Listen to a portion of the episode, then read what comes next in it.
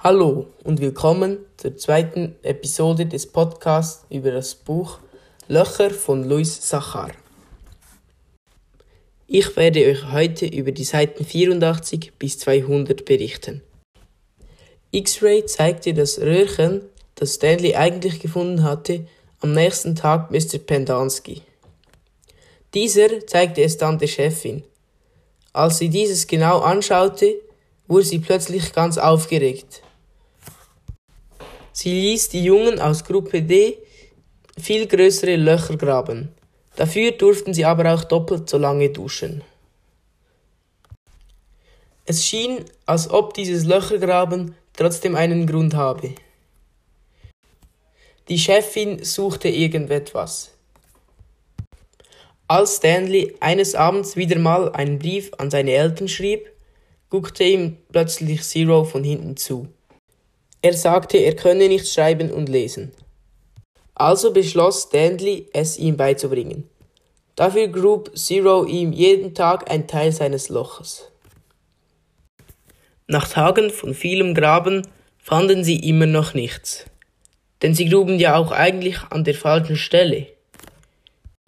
Denn Stanley hatte ja eigentlich das Röhrchen in seinem Loch gefunden. Und, aber er gab es ja X-Ray. Darum suchten alle in der Nähe seines Loches. Da Stanley ein Teil seines Lochs Zero graben ließ, wurde er die ganze Zeit von den anderen der Gruppe kritisiert. Zero hielt das Ganze dann nicht mehr aus und haute vom Camp ab.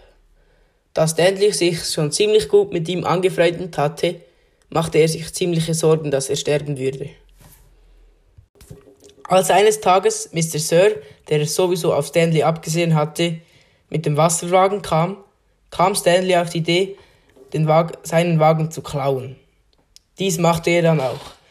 Er fuhr dann auch ein paar hundert Meter weit, bis er mit einem Rad in ein Loch kam und der ganze Wagen umkippte. Er musste weiterlaufen.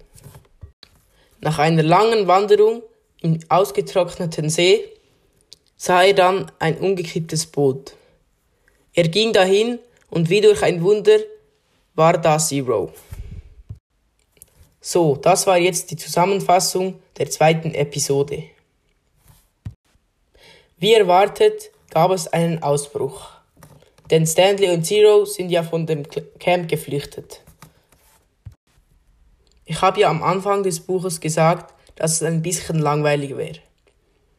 Aber durch diesen Ausbruch kam jetzt endlich Spannung ins Buch und ich bekam auch mehr Lust, es zu lesen.